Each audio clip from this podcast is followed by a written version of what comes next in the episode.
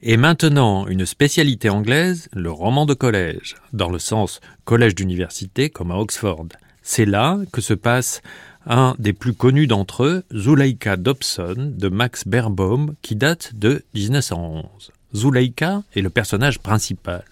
Zuleika pour les Anglais est un prénom type, désignant quelque chose comme une cartomancienne, une magicienne. Nous dirions une Madame Irma. Et d'ailleurs, Zuleika exerce le métier de prestidigitatrice.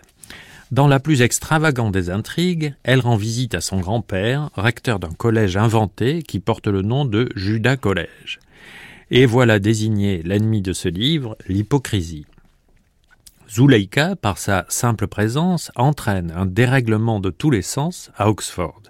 Les étudiants rêvent, rôdent, halètent, espèrent, sous l'effet d'un amour fou que Zuleika allume involontairement sur son passage. Un étudiant phlegmatique et snob dont la famille possède plusieurs fantômes dans son château se tue de désespoir. Extravagant, disais-je, l'extravagance est traitée comme quelque chose de normal et par conséquent le devient.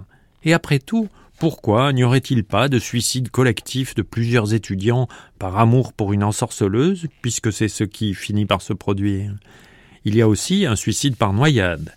Berbaum imagine avec ce qui me paraît une grande vraisemblance les sensations du noyé. Que les herbes qui lui caressaient le visage étaient douces et souples. Son esprit n'avait jamais été plus lucide que dans le monde obscur et fuyant des profondeurs. Ce suicidé était un duc. De son vivant, les fleurs s'inclinaient sur son passage en murmurant Adieu, votre grâce. Et qui peut dire que ceci n'est pas vraisemblable? Il y a la botanique et il y a l'imagination. L'une n'est pas plus fausse que l'autre.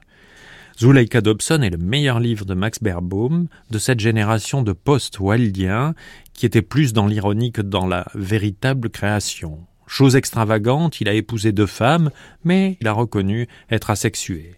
Son frère était un acteur célèbre qui a l'honneur d'être mentionné dans l'Ulysse de James Joyce.